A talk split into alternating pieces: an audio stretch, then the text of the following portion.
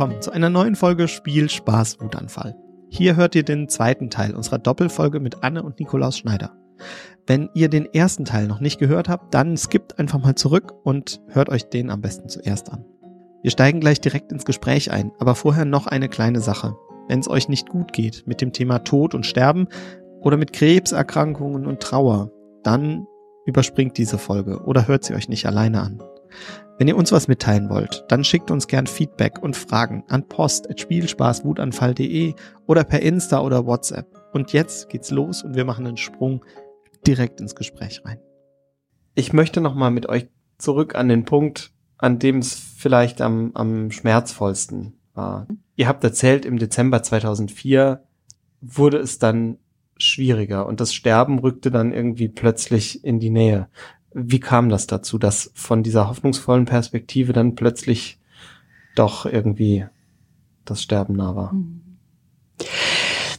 Also dieses Hölzer Protokoll, was eigentlich ohne Transplantation von Stammzellen läuft, was, wo die Ärzte hofften, dass bei Maike das reicht, mhm. das war im Sommer 2004 zu Ende und Maike wurde als geheilt entlassen, mhm. war in einer Reha und äh, als sie dann wiederkam und zur ersten Kontrolluntersuchung äh, war, waren die Leukämiezellen wieder da. Mhm. Das war natürlich dann erstmal doch so ein richtiger Hammerschlag, ja. weil sie eigentlich hatte sie schon eingeschrieben in Bochum, wo sie studieren wollte. Aber da war ja immer noch dieses Netz von Transplantation, dass mhm. die immer sagten, das haben wir dann noch. Wir versuchen nur, das äh, praktisch zu umgehen, weil da ja noch mehr kaputt gemacht wird. Dann auch klar war, Maike kann später keine Kinder mehr kriegen, weil sie vor der Chemo nicht Eier hat einfrieren lassen oder so, weil mhm. sie ja dachte, sie kommt da durch. Da war dann einfach nur der Punkt, findet sie einen Spender. Dann war eigentlich so der August äh, damit äh, mit Hoffen und Beten, dass ein Spender gefunden wird, weil die Geschwister kamen nicht in Frage, mhm. Nikolaus und ich auch nicht. Dann war ein Spender gefunden. Und dann war eigentlich dann September, Oktober, November und Dezember bis Weihnachten eigentlich ähm, waren ganz hoffnungsvolle Monate. Das war dann so, das ist jetzt noch viel schwerer als die Chemotherapien, medizinisch, was da so abläuft. Aber danach ist also viel größere Sicherheit eigentlich, dass die Heilung dann eben hält das haben wir auch dann so durchlebt, durchlitten und eben aber auch mit so viel Hoffnung, dass wir in der Vorweihnachtszeit und auch das Zugehen auf Weihnachten ganz wunderbar fanden. Also da in, weiter in Neukirchen, da kam der Posaunenchor an die Tür und Mike mhm. hat aufgemacht. Das war eigentlich dann so und Weihnachten selber auch und äh, am ja, dritten Feiertag, wenn man so will, nach den zwei Weihnachtstagen war wieder die Kontrolluntersuchung, was mhm. die Transplantation angeht. Äh, das waren keine 100 Tage nach der Transplantation und ja. Maike ist dann mit Nikolaus ganz glücklich hingefahren, weil eigentlich haben wir nicht damit gerechnet, dass ja. und da zeigte sich, es sind wieder Leukämiezellen da. Und das war dann, ja, war dann der 28. Dezember und eigentlich wäre das jetzt ja so, dass man dann sagt Hospiz oder Palliativ, also mhm. wenn das in der Folge ist. Aber da wurden wir dann bestellt ins Krankenhaus und die Ärzte haben gesagt, also wenn Maike 50 oder 60 wäre, würden sie sagen, so jetzt federn wir das ab und überlegen, wie können wir ein sanftes Sterben machen. Aber bei einer 21-Jährigen können wir und wollen wir das so nicht. Mhm. Und haben, äh, oder 22 war sie ja dann schon, gesagt, wenn Maike sich darauf einlässt, würden sie noch mal versuchen äh, zu kämpfen, indem mhm. sie dann praktisch noch mal sowas wie eine Transplantation machen, aber mit weniger Abfederung, äh, dass nicht so viel Abwehrreaktionen kommen im Körper gegen die fremden Stammzellen. Eigentlich ja. ist dieser Kampf, dass äh, der Körper gegen die fremden Stammzellen kämpft, auch äh, der Kampf gegen die Leukämie. Mhm. Und da hatten die jetzt das Gefühl, der Kampf war nicht stark genug. Mhm. Wenn man natürlich den Kampf stärker werden lässt, kann das dann schneller sein, dass sie mal an Nierenversagen stirbt oder an irgendeinem anderen Kollaps vom ja. Kreislauf. Und da haben wir dann gesagt zu Maike, wir gehen jeden Weg mit. Sie darf entscheiden und kann entscheiden. Und Maike hat sich dann nochmal für einen Kampf entschieden und mhm. wurde dann am 29. Dezember wieder aufgenommen in die Klinik. Äh, Silvester haben wir mit ihr im Krankenhaus gefeiert. Aber das war schon, schon diese Entscheidung, merkte man, ja, war nicht mehr so euphorisch. Ne, nicht wie 2003 so, das kämpfen wir mhm. und das schaffen wir und ja. wir werden kämpfen, bis die Hölle zufriert. Also in mir wurde, wuchs einfach so dieses Gefühl, äh, es soll nicht sein. Mhm. Also das war so der Punkt, wo ich dann dachte, ich bete jetzt auch nicht mehr. Es ist so deprimierend. Äh, deprimierend, dass ja, ich habe das, man redet ja von Gott manchmal so wie mit Menschen, dass ich sage, ich erlebe das ja auch, äh, bin ganz sicher, Nikolaus liebt mich und habe auch bei manchen Sachen das Gefühl, der versteht mich hier gar nicht oder ja. der merkt gar nicht, was ich brauche und was ich will. So, so ein bisschen resignierend, na gut, dann lasse ich auch, dass ich weiter mit ihm bespreche. Bei Nikolaus weiß ich es nicht so richtig, müsstest du gleich sagen, du lebst das nicht so aus, solche Gefühle. Aber ich weiß noch genau, dass äh, die Landessynode ist ja immer Anfang Januar. Da war mhm. ich dann nach Maike im Krankenhaus und die haben wieder äh, Chemo versucht, um viel kaputt zu machen und ähm, äh, es regenerierte sich bei ihr sehr schwer und der Körper, man merkt auch, der Körper wollte sowas alles gar nicht mehr mhm. äh, dann dahin und da wurde irgendwie äh, jüdisch-christlich ist ja für die rheinische Kirche was ganz Wichtiges. Da war irgend so ein Jubiläum, da waren auch sehr viele Juden da, die mit den rheinischen Beschluss äh, gefasst haben und wir hatten gemeinsames Essen. Und ich kam aus dem Krankenhaus und war doch sehr bedrückt. Und dann haben die äh, gesagt, Jehuda Ashkenazi äh, war da, sagte, wir machen eine Gebetsgemeinschaft, mhm. damit das jetzt was wird. Was mich schon einfach getröstet hat, dass ja. da eben auch dann die jüdische Gebetsgemeinschaft da ist. Aber äh, es war, äh, ja, von, eigentlich von Trauer und Traurigkeit überzogen. Mhm. Und bei Maike habe ich so einen Bruch dann gemerkt, so Mitte Januar. Also das merkte ich dann schon, dass sie dann gar nicht mehr mit den Ärzten sprechen wollte.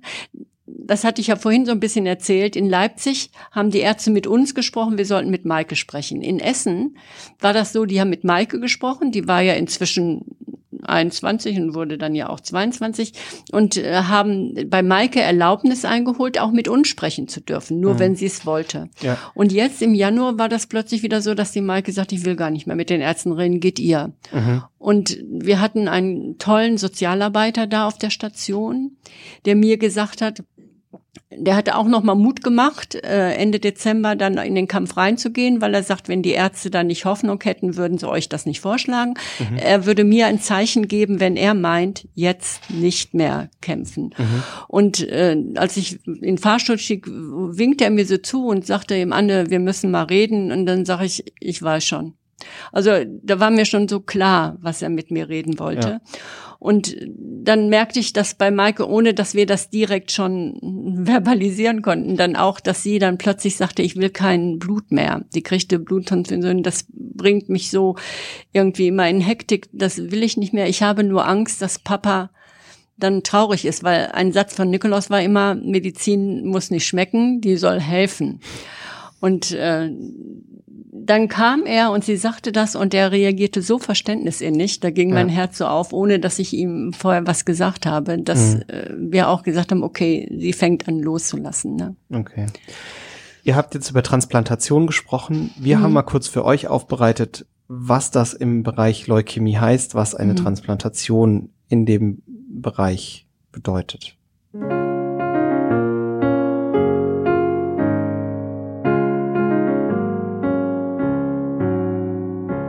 Wie läuft eine Transplantation bei Leukämie-PatientInnen eigentlich genau ab?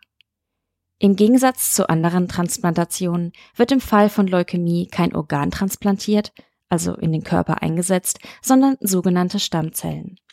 Praktisch gesehen wird beim Patienten also ein neues Blutbild aufgebaut, in dem gesunde Blutstammzellen eines anderen Menschen in den Körper des Patienten übertragen werden. Damit das möglich ist, versucht man vorher durch eine starke Strahlen- und Chemotherapie alle Leukämiezellen im Körper zu zerstören. Der Patient oder die Patientin besitzt dann nahezu keine blutbildenden Zellen und Immunzellen mehr. Er oder sie hat also auch kein eigenes Immunsystem mehr. Mit Hilfe der Stammzellenspende wird darauf Schritt für Schritt versucht, ein neues Blutbild und Immunsystem aufzubauen.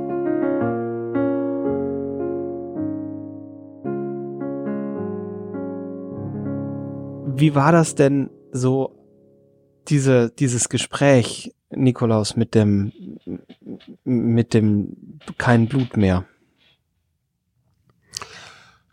Also als ich habe ja Maike erlebt, das mhm. ist, sind ja nicht nur Worte, das ist eine Situation und ich ja. äh, habe einfach äh, gespürt, dass jetzt nicht die Zeit ist, über medizinische Erfolgsaussichten und die Notwendigkeit von Bluttransfusionen zu diskutieren, sondern dass es jetzt um Maike, ihre Befindlichkeit und nur noch um sie geht. Ja. Und äh, da fange ich nicht an zu diskutieren. Also äh, das habe ich gefühlt. Und äh, mein Verstand hat mir dann auch gesagt, Schluss aus. Mhm. Ähm, Jetzt geht es nur noch nach dem, was Maike will. Ja. Und nichts anderes mehr. Und wir diskutieren auch nichts anderes mehr. Und ähm, dieses, da hatte ich ein ganz tiefes Einvernehmen auch mit ihr und ähm, ich hatte ja auch eh eine Grundeinstellung, also alles auch was medizinisch lief, sollte ihr ja zu gut tun. Ja. Aber ob es ihr gut tut, kann nur sie entscheiden. Mhm. Und also diese Grundeinstellung hatte ich eigentlich immer. Obwohl ich sonst derjenige war, der also für das ärztliche Programm verantwortlich war und ja. das mit den Ärzten diskutiert hat und, und das auch abgecheckt hat. Aber dass das äh, völlig bekloppt gewesen wäre in dieser Situation, das war mir auch klar. Das war jetzt was anderes. Mhm. Ähm, also insofern war das eine Situation des Einvernehmens und Einverständnisses.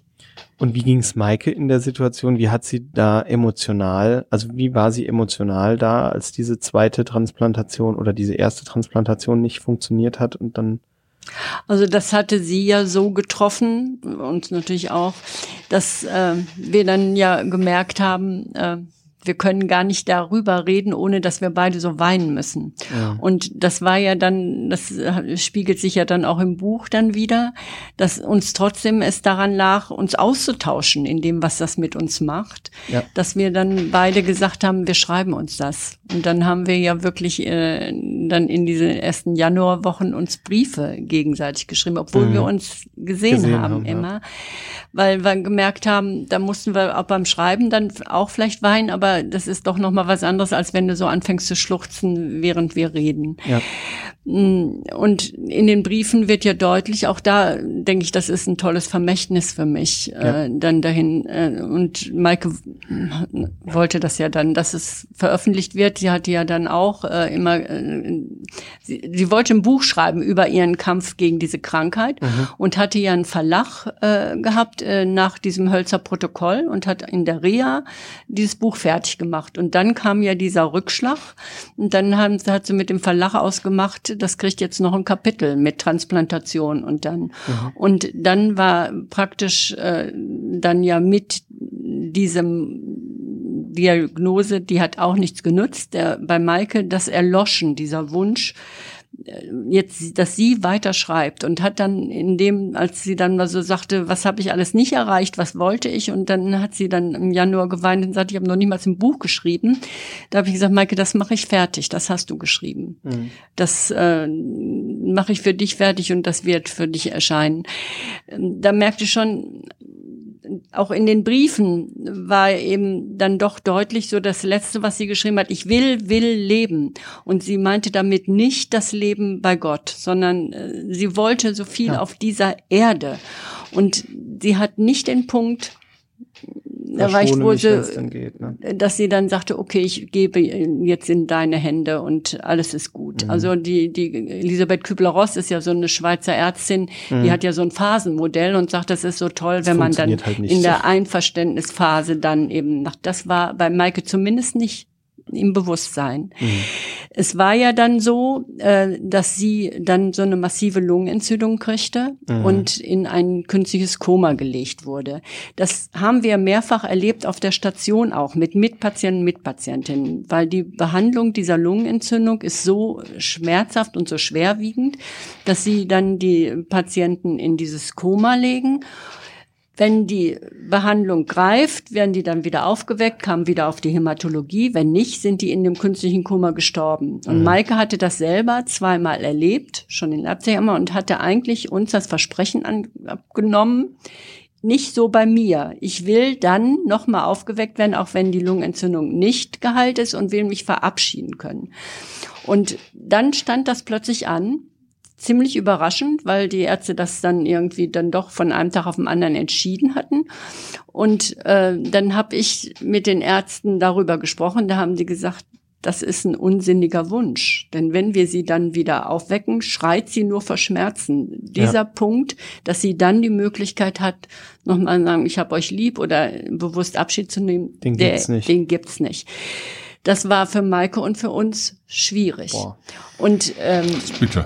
dann war das, haben wir eine ganz tolle Erfahrung gemacht auf der Intensivstation der Uniklinik Essen. Erzähle ich auch allen. Also weiß ich nicht, ob das heute noch immer so ist, aber das war ein Einzelzimmer. Mhm. Das war ein Team von Ärzten und Schwestern, die auch in der Gemeinde verankert waren, die also mhm. also auch unsere theologischen Schwierigkeiten gespürt haben dabei, die gesagt haben, ihr dürft den Raum auch wieder so gestalten. Die Maike hatte ja immer mit Kuscheltieren und Bildern und alles Mögliche da. Und ich hatte das dann alles da weggenommen, ins Auto verpackt und dann sagten die, packen Sie das ja aus, machen Sie das und wir wollen das auch sehen.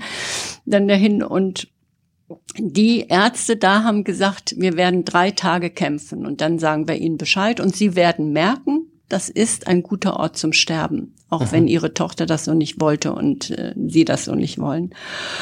Und die haben dann nach drei Tagen die Ärzte gesagt, wir kämpfen weiter, wir geben nicht auf. Die mhm. haben, das war dann mit so einem Punkt, kannst du ja gleich nochmal erzählen, dann mit Nikolaus die Sachen nur besprochen. Ich wollte es nicht mehr, weil eine Schwester, der ich auch sehr dankbar bin, die hat mich beiseite genommen und gesagt, wir machen einen Spaziergang nehmen Sie Abschied jetzt von Ihrer Tochter. Sie haben so viel Zeit und Ruhe jetzt. Wir gehen davon aus, auch wenn die im Koma liegt, sie hört vielleicht noch und spürt das, wenn Sie streicheln. Mhm. Der Kampf ist zu Ende. Die Ärzte können nicht loslassen. Mhm.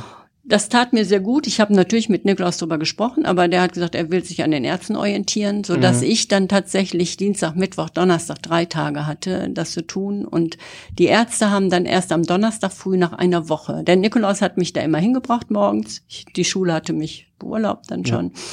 Und ist dann in Dienst gefahren und dann auf dem Rückweg wieder und dann blieb er dann im Sitzen. Es durften zwei sowieso immer da sein dahin und das dann am Donnerstag früh, als er mich dahin brachte, sagten die Ärzte, bleiben Sie heute besser hier. Mhm. Und dann durften wir auch noch die Schwestern, durften beide noch kommen, meine Schwester, also wir waren dann an dem Todestag wirklich zu fünf da. Mhm. Aber da haben wir auch noch mal gemerkt, was das so an Positivem ausmacht, solche Ärzte mit so viel Verständnis für all diese Sachen und dass die, wir waren nicht eine Nummer, wir waren nicht die, die einfach Probleme machen, weil die immer noch mal was wollten oder so, sondern die uns so entgegenkamen. Mhm. Und als sie dann da lag, praktisch das Sterben wurde auch dann besprochen mit uns, die, die uns sagten, es gibt zwei Möglichkeiten. Entweder schalten wir die künstliche Beatmung ab, dann ist das dann irgendwie so ein Herztod, der dann ist, oder wir lassen das, ich weiß jetzt gar nicht, wie es anderes war, also so zwei Wege und dann für Maike ist das egal.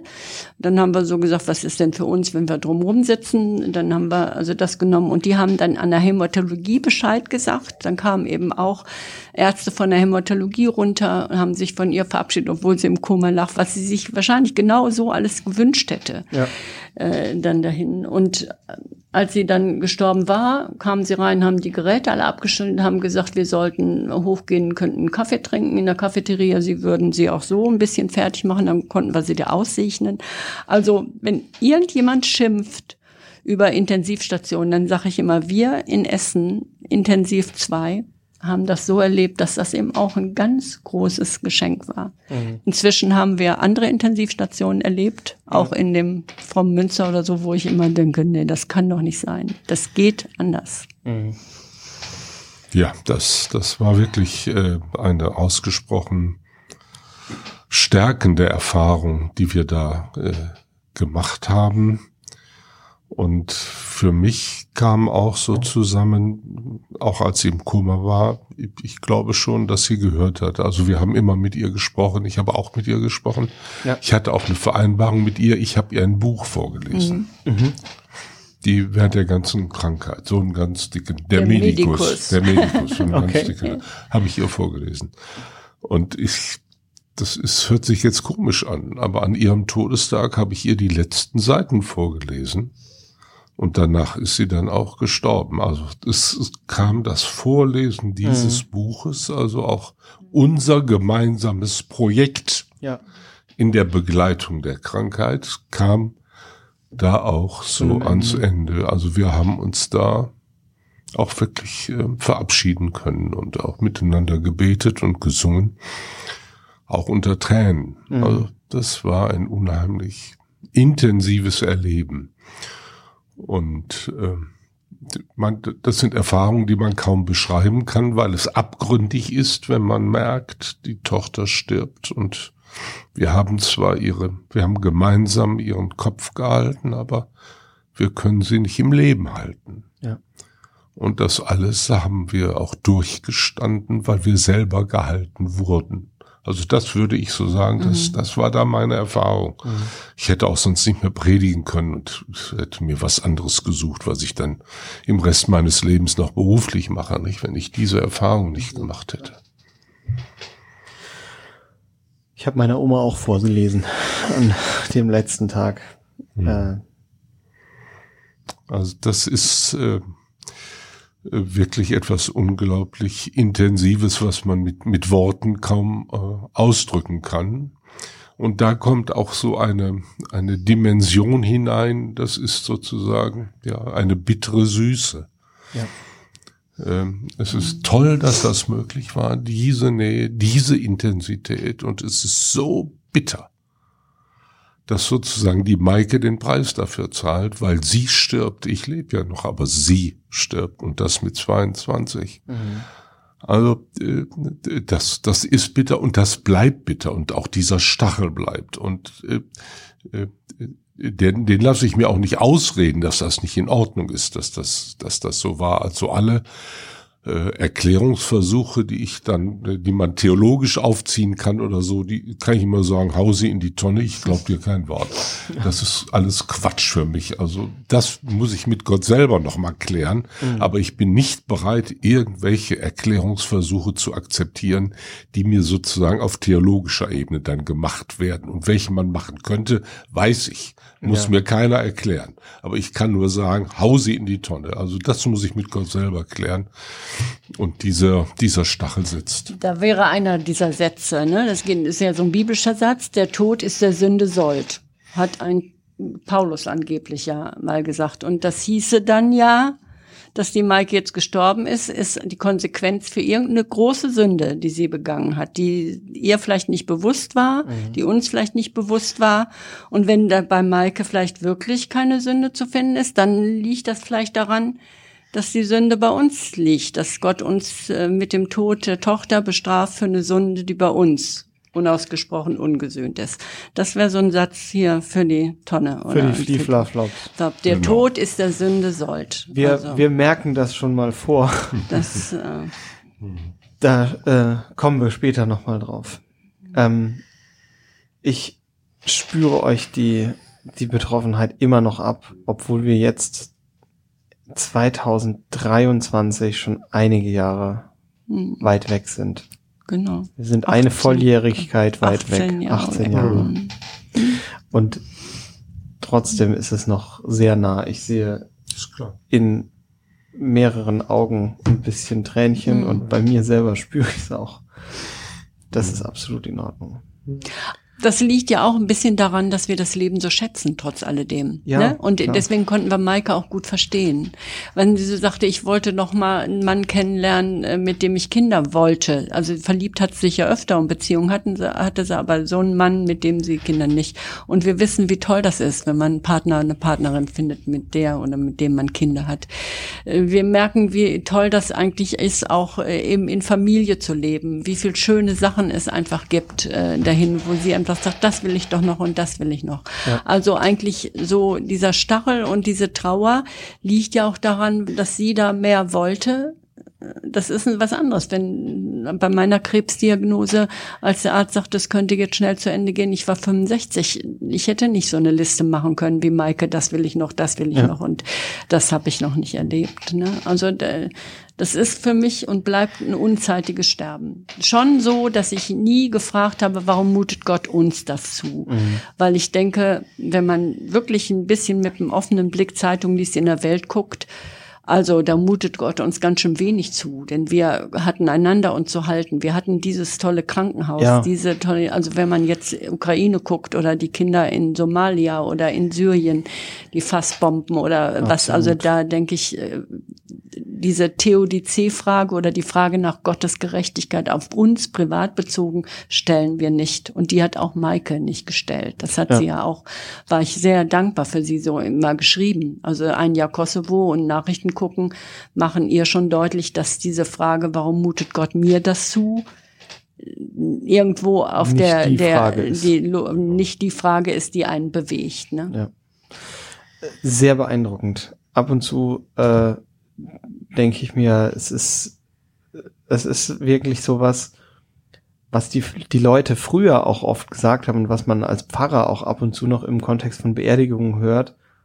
Menschen, die keinem Kind ins Grab schauen mussten, sind gesegnet. So, das ist so immer so ein Ausspruch im Kontext von Beerdigungen gewesen. Mhm. So, so, ein platter, wurstsalatiger mhm. Satz, der einfach so schnell dahingesagt ist. Aber ich, ich spüre bei euch, dass es einfach einen totalen, ja, dass das Leben einfach in eine ganz andere Richtung verändert.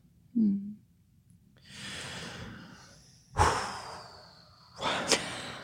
Alle, alle wirklich ähm, großen Fragen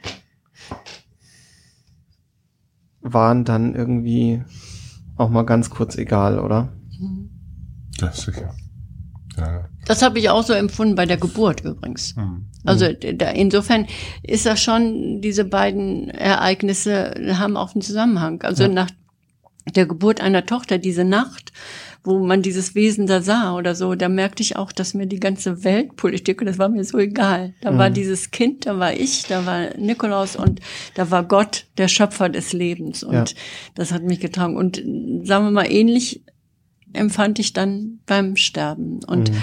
das ist vielleicht dann auch noch mal so was, das, gut, denke ich, die armen Männer, die können das nicht so empfinden.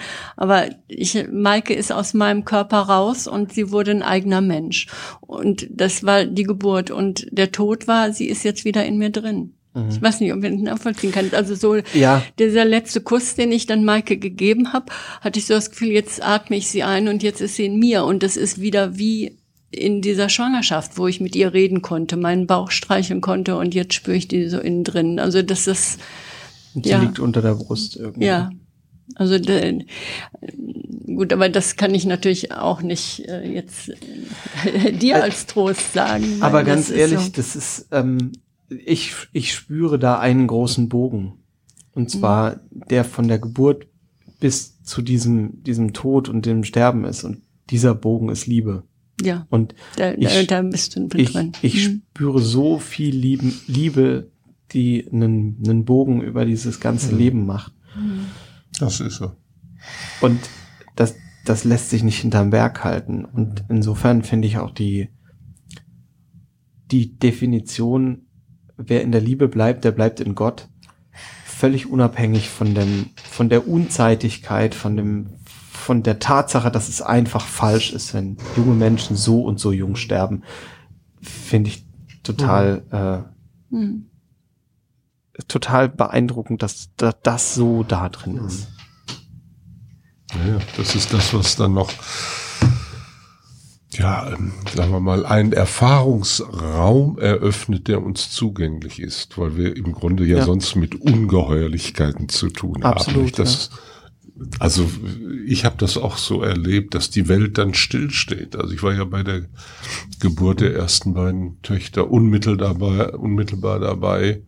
Das kann man in Worte gar nicht fassen, was dieser ja, Moment genau. bedeutet. Es ist ungeheuer, dass ein solches Leben da ist, wo ja, das hat was auch mit der Ungeheuerlichkeit Gottes und des, ja. des Schöpfers zu tun, was wir da erfahren. Und beim, beim Sterben ist es wieder genau diese Dimension. Ja. Und alles, was man dazwischen ja. im Leben das Gefühl hat, im Griff zu haben oder auch mal manchmal weniger im Griff zu haben, äh, ist in dieser Situation so völlig, völlig weit weg.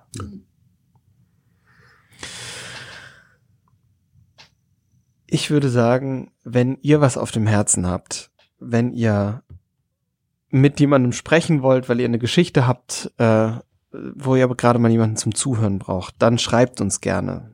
Wenn ihr Fragen habt, dann schreibt uns auch gerne an post.spielspaßwutanfall.de oder an 01522 6489791. Ihr könnt euch aber auch immer und zwar in jeder akuten Situation um jede Uhrzeit an die Telefonseelsorge wenden. Die Telefonseelsorge, das sind Leute, die euch am Telefon zuhören und die euch auch weiterhelfen können. Und die erreicht ihr unter 0800 111 0111 oder unter 0800 111 0222. Uns schreibt ihr bitte und wenn was ganz Akutes ist, dann wendet euch gerne an die Telefonseelsorge.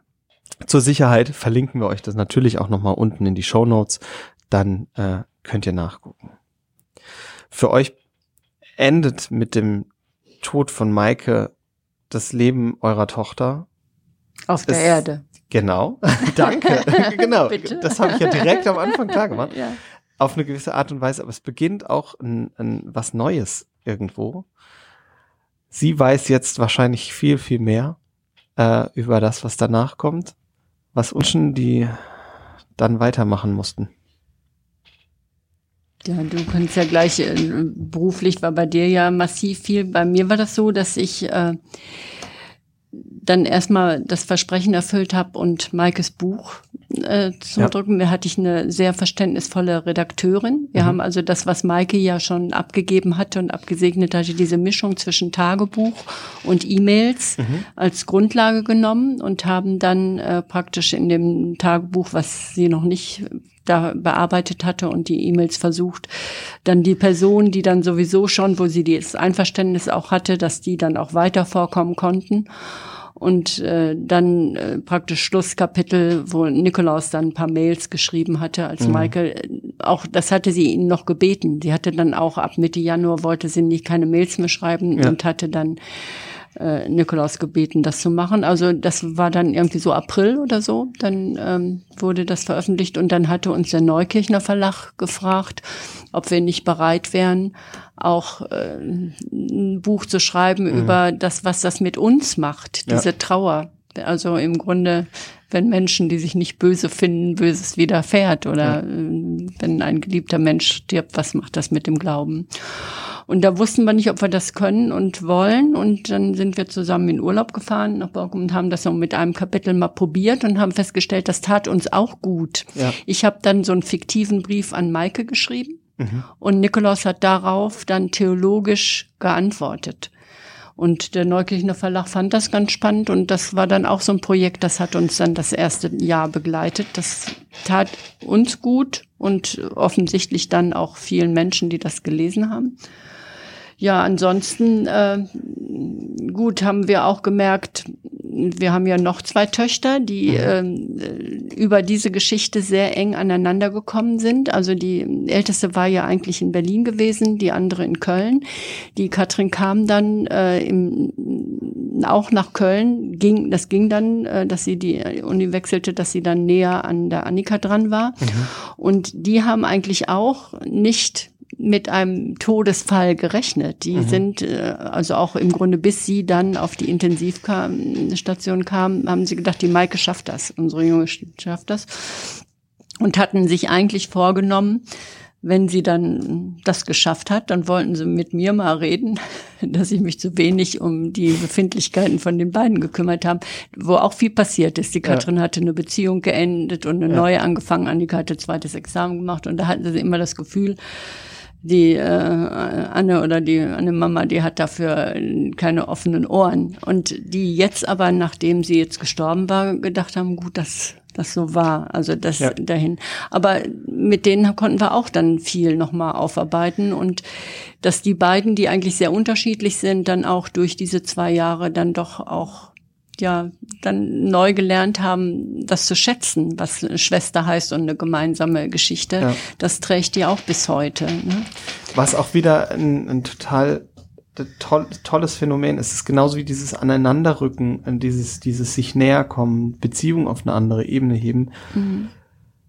Es kann so böse sein, wie es will. Es bringt gute Kleinigkeiten mit. Das soll es nicht, nicht schmälern, das soll es auch nicht irgendwie in irgendeiner Weise rechtfertigen oder so, aber ich glaube, ihr versteht, was ich meine. Mhm. Man erlebt einfach in vielem Bösen auch, auch einfach Gutes. Ja, ja, ja, ganz klar. Es gibt so ein Buch, das heißt, äh, Maike und ich, wir haben ja auch Bücher vorgelesen und die irgendwie ja. hat die auch gerne gemocht, so dann eben die ohne Happy End, wo Menschen, also Oscar und die Dame in Rosa oder ja. ich werde es vermissen, das Leben von so einer jungen Frau, die an Brustkrebs stirbt. Und da gab es auch eins so, ich lerne leben, weil du sterben musst. Äh, das haben wir dann auch, ich habe vorgelesen mhm. oder dann besprochen, wo auch dachten, das ist natürlich für den, der sterben muss, äh, auch ein beschissenes Argument, dass mhm. man dann sagt, dein Tod lehrt mich zu leben. Ne? Ja. Das kann man für sich, für die Überlebenden dann sagen, aber es ist, äh, ja. der Preis ist zu hoch. Genau, also man, ich glaube, man darf es nicht ins Verhältnis setzen, mhm. ähm, aber das Gute als Gutes wertschätzen, ohne dass es das Böse irgendwie schmälert, finde ich, mhm. finde ich auch mhm. durchaus was, was man wahrnehmen darf. Mhm. Ähm, was ich, was mir total wichtig ist, ich habe das Buch von Maike gelesen und ich kann euch sagen, das geht ziemlich an die Substanz. Es ist ein tolles Buch. Es lohnt sich in jedem Fall mal reinzuschauen. Wir stellen es euch bei uns auf den Insta-Kanal, machen wir ein Foto mit dem Buch, dass ihr seht, wie es aussieht. Ähm, bei mir ist es schon eine Weile her, dass ich es gelesen habe, aber es heißt, ich will mein Leben tanzen. Ein äh, Titel, der auch so gar nicht äh, in die Richtung geht, ich äh, äh, bin total traurig, sondern der einen Lebensmut versprüht und ganz viel davon steckt auch in dem Buch drin. Ähm, wir verlinken euch, wir setzen es euch auf Insta, schaut mal bei uns auf dem Kanal vorbei. Und wenn ihr Fragen habt, dann schreibt uns einfach an post.spielspaßwutanfall.de. Und das andere Buch. Wenn das Leid, das wir tragen, tragen, den Weg uns weist. Genau, wenn das Leid, das wir tragen, den Weg uns weist. Es ist ein Titel, also ist ein, äh, es gibt ein Gesangbuchlied. Ja. Ich, also ich weiß nicht, ob das in eurem Anhang ist. Äh, in, Christliches in, Kirchenlied, ja. Ja, und das heißt, äh, wenn das äh, Brot, das, das wir teilen, teilen, zur Rose ja. wird. Ja. Und dann ist, wenn das Leid, das wir teilen, den Weg uns weist. Ja. Also das, das ist der Titel dieses Buches, aber das ist, ist nicht mehr aufgelegt. Das hat, mhm. ich glaube, vier oder fünf Auflagen gehabt, aber ist jetzt eingestellt. Das gibt's nur noch antiquarisch. Aber ja. Maike, das läuft noch. Und, ja. Äh, von Maike, das können wir vielleicht auch noch sagen, äh, ein WDR-Team, die Kielimans, haben mhm. sie begleitet, die, äh, weil die eben auch einen Film machen wollen. Ja. Wie geht so eine Krankheit? Wie kann man mit ihr leben? Und wie geht sie gut aus? Dasselbe ja. Thema wieder. Und dann, was machen wir?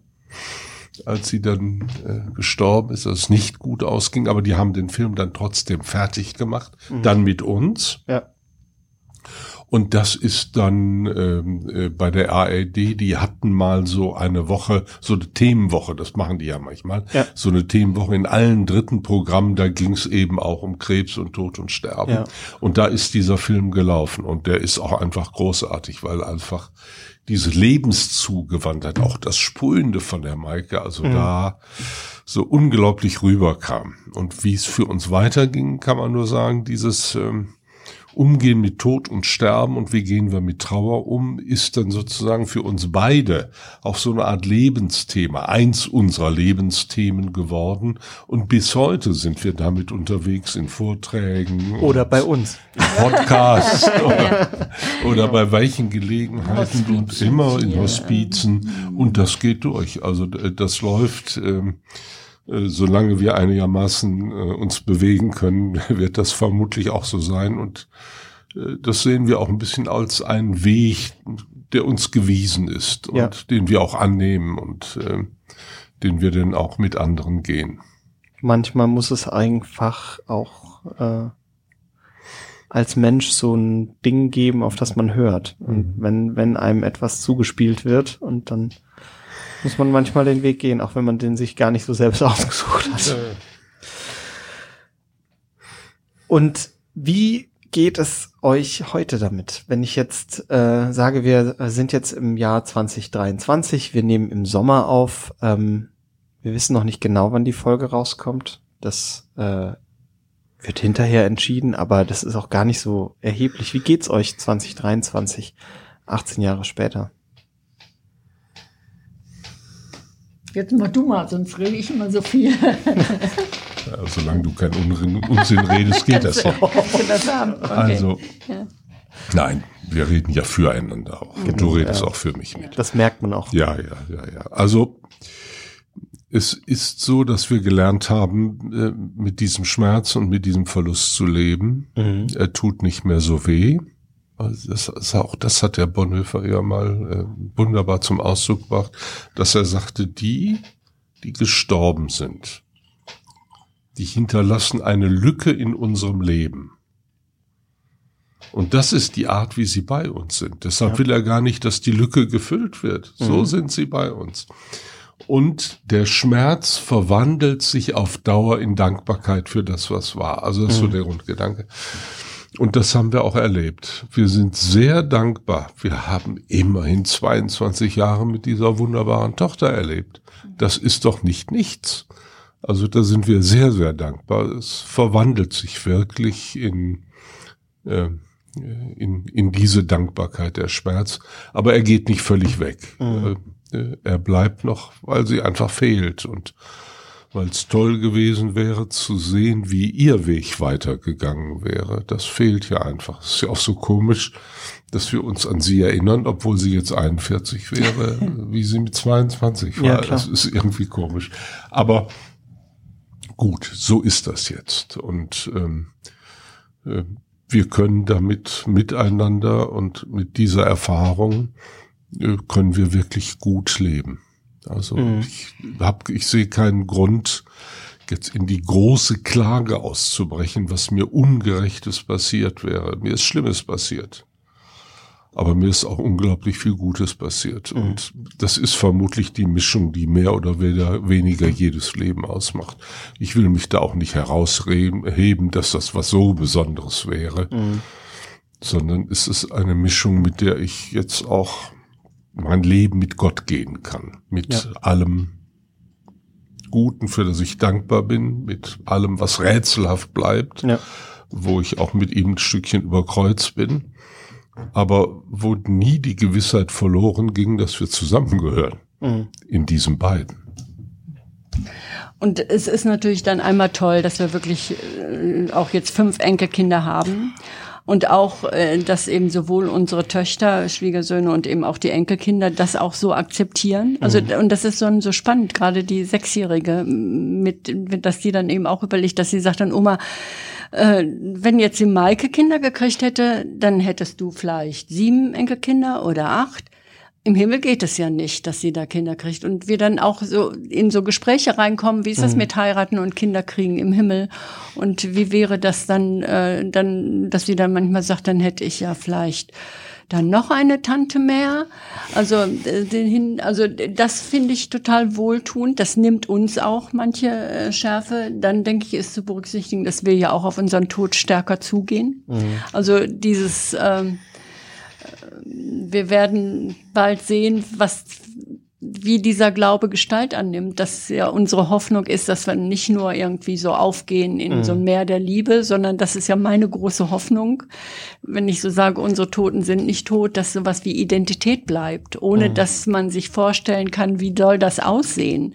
Hat die Maike dann den Körper von äh, 22 oder mein Vater, als er starb, der sagt mir, also ich hoffe ja nicht, dass dann unser äh, un, neuer Körper dann, dann den, das Aussehen hat von dem Moment, wo man stirbt. Dann hätte ich mir als 40-Jähriger sterben wollen oder so. Ne? Also das ist ja dann auch so eine offene Frage, aber irgendwo denke ich so, diese biblischen Bilder, auch Jesu Auferstehungsleib, die erkennen ihn nicht sofort, aber doch die Wundmale sind da, also dass da irgendwie mehr ist als wir schweben da im großen Strom zusammen, hoffe ich eben sehr. Und die Neugier wird ja dann eben im Grunde jetzt auch so ein bisschen näher transportiert darin, dann empfinde ich als ganz großes Glück, dass uns auch äh, gerade diese zwei Jahre und das Sterben und die Trauer eher enger zusammengebracht hat als auseinander, was man ja bei vielen verwaisten Eltern anders oh ja. erlebt. Total. Wo ich auch immer sage, das ist auch kein Verdienst. Nee, wir hatten manches einfach schon abgeschliffen. Also, dass wir unterschiedlich damit umgehen, mit Emotionen, mit Reden und mit spontanen Reden. Das war ein Problem vielleicht in den ersten 20 Ehejahren, weil äh, ich dann manchmal dachte, er liebt mich nicht so richtig. Und mhm. wie kann er nach dem Krach dann Karl Barth lesen oder irgendwo so dahin, ne? Und genauso umgekehrt, dass Nickel immer dachte, ich reagiere da ein bisschen über oder ein bisschen hysterisch, dass er das auch akzeptiert hat, dass das einfach eine andere Form ist. Das heißt, das mussten wir nicht durchkämpfen bei Maikes Krankheit und Sterben. Mhm. Das war ein großes Glück. Und ähm, insofern denke ich, wir sind ja, während wir das aufnehmen, hier am Kirchentag, jetzt ist die Zeit hier und sind sehr glücklich, dass wir da auch noch gerne mitbeten, mitsingen, mitstreiten. Und dieses Thema, das Nikolaus ja sagte, Tod und Sterben, ist so ein bisschen was wie ein Lebensthema. Am mhm. Sonntagabend werden wir im Schlosstheater in Mörs sein mit Todesbildern. Die hatten gerade so ein Stück gezeigt, dass äh, ein Ehemann dem Trauer um den Tod seiner Frau damit entgehen will, dass er so ein Avatar sich da schafft, der so spricht wie seine Frau und auch die Kleider der Frau trägt. Ob das eine Möglichkeit ist, mit Tod und Sterben umzugehen. Und dann setzen wir da ein bisschen was gegen. Und äh, das andere Todesthema, was uns ja eben auch dann eben durchaus kontrovers ein bisschen auch äh, bewegt und wir auch in der Öffentlichkeit tragen, ist ja die Frage nach dem assistierten Suizid. Da will ich gleich nochmal drauf kommen. äh, also äh, da äh, müssen wir drüber sprechen. Das ja, ist gerade ein, Aber ein, das äh, passt ja nicht vielleicht nee, unbedingt aber wir, rein. Wir können ja. was ganz anderes machen. Wir können jetzt nämlich die Fliefla Flops machen. Das ist unsere beliebte Rubrik und die kommt jetzt.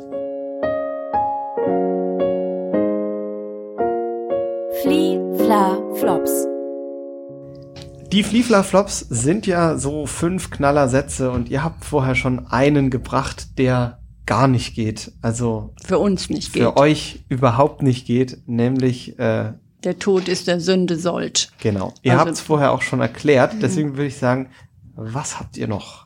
Noch zwei Sätze. Ihr habt viel erlebt in dem Zusammenhang. Also ein Satz, äh, den Maike sich anhören musste von einem Kommiliton, also einem Mitstudenten, mhm. der aus einer so ganz besonders frommen Ecke kam, der ihr sagte, Maike, warum freust du dich nicht auf den Tod? Dann geht's dir doch viel besser. Dein Körper ist doch sowieso jetzt schon so lediert.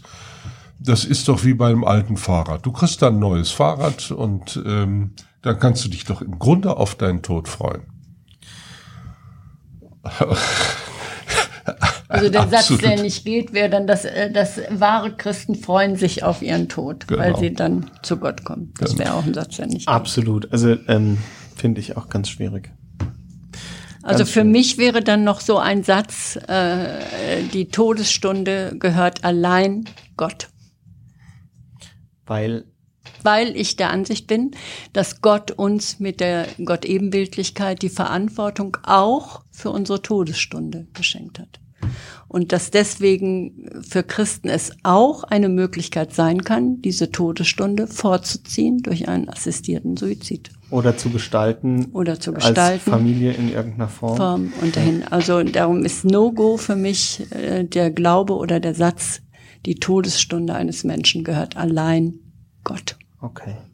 Und ich finde, also wenn, wenn da ich das, ich, ja, wenn ich das glauben würde, dann würde ich sagen, macht Gott einen scheiß Job. Wenn man sieht, wie viele Todesstunden er bei Säuglingen, die dann durch Bomben zerfetzt werden, von mhm. Kindern, die in sexuellen Missbrauch getötet werden. Also wenn alle diese Todesstunden Gottes, Gott gehörten, ja. Gott gehörten und sein Wille und sein Plan sind, das wäre für mich ein Grund zu sagen, nee Gott, Dich, nee. dich will ich nicht. Das, das äh, äh, hängt ja auch schon da aus, wo irgendwie äh, Menschen verursacht. Also äh, fangen wir bei Mord und Totschlag an ja. und enden bei irgendwie Unfällen, ja.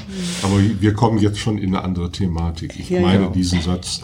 Du meinst dass, den anders. Dass die Todesstunde in Gottes Hand ist. Also der, der liegt in Gottes Hand, das ist nicht der Satz, den ich, sondern gehört. Ja. Gott. Das ist Am was anderes. Ende meine ich auch das, ja. Und aber das meine ich ein bisschen anders, als du das gerade äh, kritisch aufgespießt hast. Aber das ist ein anderes Thema. Okay. Habt ihr noch einen Flopsatz? Irgendwas, was ihr zu hören bekommen habt? Ja, wenn jemand uns anruft und sagt, pass mal auf, ich erzähle dir jetzt mal was ganz Fröhliches und Lustiges, damit du äh, aus deiner Trauer rauskommst. Ah, wunderbar. Das hilft ja bekanntlich immer sofort. Mhm. Oder jetzt muss es mit der Trauer gut sein.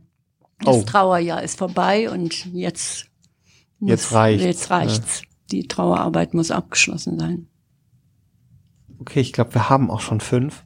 Wir haben die Fliefla-Flops jetzt ganz anders gemacht, wie wir es sonst machen. Normalerweise bauschen wir das viel mehr auf und äh, haben total äh, äh, äh, sprechen da noch, noch länger drüber und hängen uns dran auf, aber wir haben schon sehr, sehr viel von euch gehört und deswegen sind die total nachvollziehbar. Also ich hätte auch noch einen. Äh, Gerne. Das Schwerste, was einem Menschen passieren kann, ist das Sterben eines Kindes. Das ist für mich auch nicht in Ordnung, weil ich denke, für mich wäre das Sterben von Nikolaus schwerer, weil äh, den, die Trauer um Maike konnte ich mit Nikolaus teilen und war sie aufgehoben. Und ich denke, wenn man einen geliebten Ehepartner hat, mit dem man Alltag teilt mhm. und verliert den, das kann so keiner richtig nachvollziehen. Die Kinder nicht. Okay. Und die Freunde auch nicht. Also deswegen, erstmal ist das sowieso ja blöd mit Hierarchien, aber der Satz, das Schwerste, was einem widerfahren kann, ist das Sterben eines Kindes, ist für mich auch ein Flop. Mhm. Das waren unsere Flea-Fla-Flops.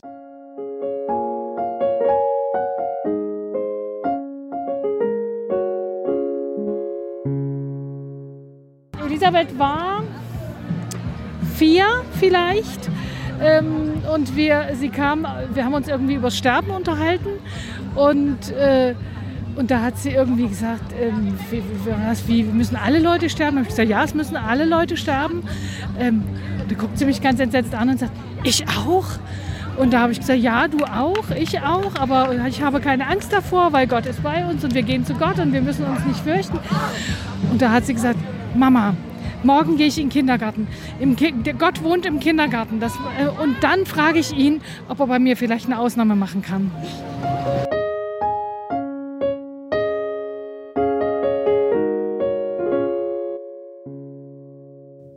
Wir haben gerade schon so ein bisschen was wahrgenommen. Und ich glaube, nicht nur ich, ähm, sondern wir hatten das Thema assistierter Suizid. Anne, ich weiß, dass du auch selbst eine Krebserkrankung mit mhm. dir trägst oder mhm. mit dir getragen mit hast. Trägst, mit dir trägst. Ähm, das Thema assistierter Suizid ist wahnsinnig breit äh, diskutiert gesellschaftlich. Es gibt sehr viele kontroverse Positionen dafür und dagegen. Ähm, magst du uns vielleicht kurz die Geschichte für dich erzählen, wo du ansetzt? Ja, äh, also da gibt's ja auch ein Buch, weil, was, weil das, man kann das gar nicht so schnell erzählen. Also mhm. über Sterben, Tod und Trauer und jenseits Hoffnung im Neukirchener Verlag, wo ich es breiter mal ausführen durfte, weil ich denke, mir geht es ja da um die theologisch-ethische Frage. Wie ja. das rechtlich zu gestalten ist, ich denke, da sind wir uns auch sehr nahe, dass ja. auch der Staat da nicht werben darf oder das nicht benutzen darf, damit er die Alten los wird oder so. Und theologisch-ethisch hängt es eben an meinen Gottesbildern. Mhm.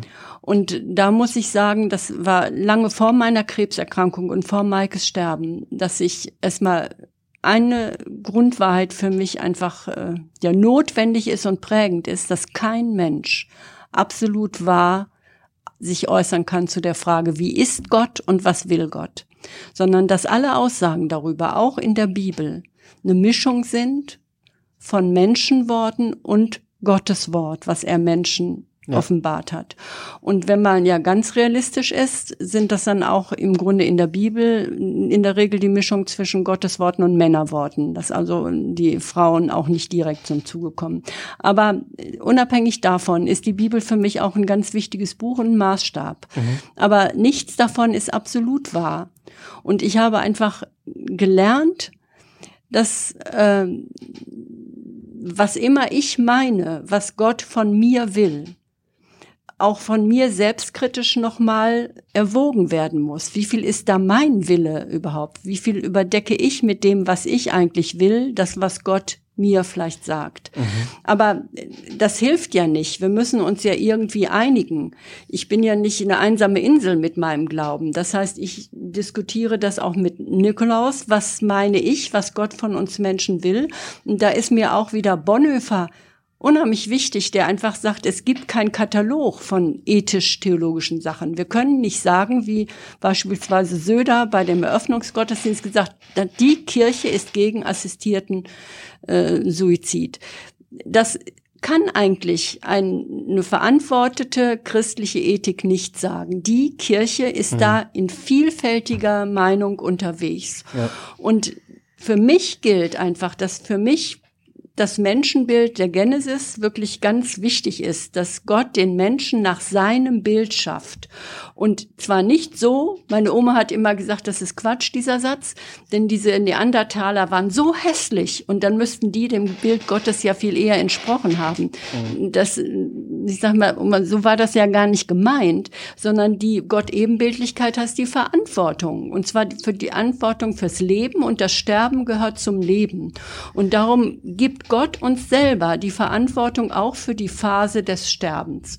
Und die Menschen haben sich die Verantwortung genommen bei der Lebensverlängerung. Da wird kein Aufschrei von Kirche gemacht, wenn da Menschen nur noch durch Schläuche und Apparate und so am Leben gehalten werden. Mhm. Aber die schreien ganz viele und auch die Kirche und kirchenleitende Leute, wenn diese Phase verkürzt wird, eben durch Sterbefasten oder dann durch das Barbiturat. Also da plötzlich, also das Gefühl verlängern dürfen wir. Gott will ja das Leben, aber verkürzen nicht, dann fuschen wir Gott in sein Handwerk. Mhm. Das ist nicht meine Überzeugung. Ich weiß nicht, ob ich das Barbiturat nehmen würde. Ich habe das ja dann auch öffentlich diskutiert, als ja. das mal so aussah, dass ich mir das gut vorstellen kann, wenn medizinische Behandlung nur noch Leben und Qual verlängert, wenn das nicht ein Weg ist, da durchzukommen, dass ich dann aber zumindestens theologisch, ethisch und von meinem Gottesbild her die Freiheit hätte, das, dieses Barbiturat zu nehmen, weil ich da,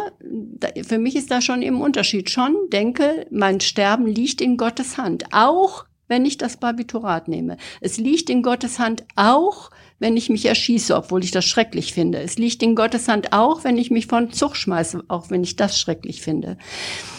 Ich denke schon, das Leben ist ein Geschenk habe ich ja vorhin auch gesagt, und wir müssen es wertschätzen und können es nicht einfach, weil wir keine Lust mehr haben, dann äh, wegschmeißen. Und ich würde diesen Schritt auch nicht einfach machen, weil ich jetzt keine Lust mehr hätte oder keine Kraft, sondern schon mhm. auch in Absprache mit den Menschen, die ich liebe, die, wo ich mich verantwortlich fühle für deren Gefühle. Aber ich hätte nicht das Gefühl, dass dieser Akt mich aus Gottes Hand reißt, geschweige denn, dass es eine Todsünde wäre und ich dann vielleicht äh, in, in der Ecke da mhm. ist. Und mir geht es im Grunde da ganz reformatorisch um die Mündigkeit der einzelnen Christinnen des einzelnen Christen. Und wenn einer das in Verantwortung vor Gott und seinen Mitmenschen tut, dann will ich nicht, dass die Kirche das als Todsünde oder auch nur als Sünde ansieht. Ja. Also dann denke ich, könnte eher das Verlängern des Lebens auch eine Sünde sein. Da. Aber. Ein ergreifendes Plädoyer äh, für Verständnis, finde ich. Also ja. äh, ich, ich höre jetzt nicht irgendwie eine dass ihr irgendwie einen Musterweg rausgeben wollt, der gilt, sondern ich höre, ihr, ihr werbt für Verständnis mhm. für kranke Menschen. Und das finde ich. Und für die Freiheit eines Christenmenschen. Und für, und für die Freiheit eines Christenmenschen, was auch immer toll ist. Ja. Das, äh, selbst zu denken, selbst genau. zu entscheiden. Mhm. Sehr, sehr, sehr beeindruckend. Danke. Mir sind zum Ende unseres Gesprächs hin so zwei, drei Sachen noch wichtig. Erstens, ich bin bei der DKMS registriert. Wisst ihr, was die DKMS ist? Wenn nicht, wir verlinken es euch in den Show Notes. Dort kann man Knochenmark spenden, kann Menschen helfen, die Leukämie haben, auch wenn das bei Maike nicht geholfen hat, beziehungsweise nicht länger geholfen hat, vielleicht als kurz, kann ich nicht einschätzen. Dafür habe ich keine, keine Zugang zu medizinischer höherer Bildung. Ist aber auch egal. Schaut euch die DKMS an. Es kostet nichts, es tut nicht weh, es ist kein Problem. Die meisten Knochenmarkspenden gehen auch so vonstatten, dass es für den Spender absolut unproblematisch ist. Ihr müsst dafür nicht operiert werden in den meisten Fällen. Und es kann Leben retten. Wenn ihr es tun könnt, dann tut es. Ich wäre bereit, es zu tun, wenn das der Fall wäre. Aber wie gesagt, ich bin registriert. Das zweite ist, ähm, als ich damals mal das Buch äh, Ich will mein Leben tanzen gelesen habe, da dachte ich, also es wäre schon cool, mit der Maike einfach mal sich auf einen Kaffee zu treffen und das zu bequatschen. Das äh, einfach, weil sie ein interessantes, äh, eine interessante Person äh, äh, war, die, wie mir durch das Buch vermittelt wurde. Und ich bin sehr, sehr dankbar, dass ich sie heute durch euch ein Stück weit noch näher kennenlernen durfte. Ich bin sehr dankbar für eure Offenheit, für eure Ehrlichkeit und das, was ihr mit uns, mit mir hier am Tisch und mit allen, die uns zuhören, geteilt habt. Ich spüre, dass ganz viel Liebe bei euch im Spiel war und dass die Liebe der Bogen war, der sich da über alles drüber zieht und dass diese Liebe so unfassbar wichtig und wertvoll ist und davon ganz viel in eurem Leben da ist und war und dass Maike auch ganz viel da ist, mhm. obwohl sie verstorben ist. Und dass Liebe über den Tod hinaus gilt, das sagt man immer so leicht, aber bei euch habe ich es heute wirklich gemerkt. Vielen Dank. Wir danken auch. Das hat uns auch gut getan. Ja. Euer Fragen und euer ja. Interesse. Danke. Sehr gerne. Wir hören uns in zwei Wochen wieder zu einer neuen Folge Spielspaß Wutanfall. Wieder hier und dann wahrscheinlich über ein Thema, das nicht ganz so schwer ist. Trotzdem vielen Dank. Spiel es war Spaß. sehr, sehr, sehr intensiv für mich. Tschüss. Tschüss. Ja, tschüss.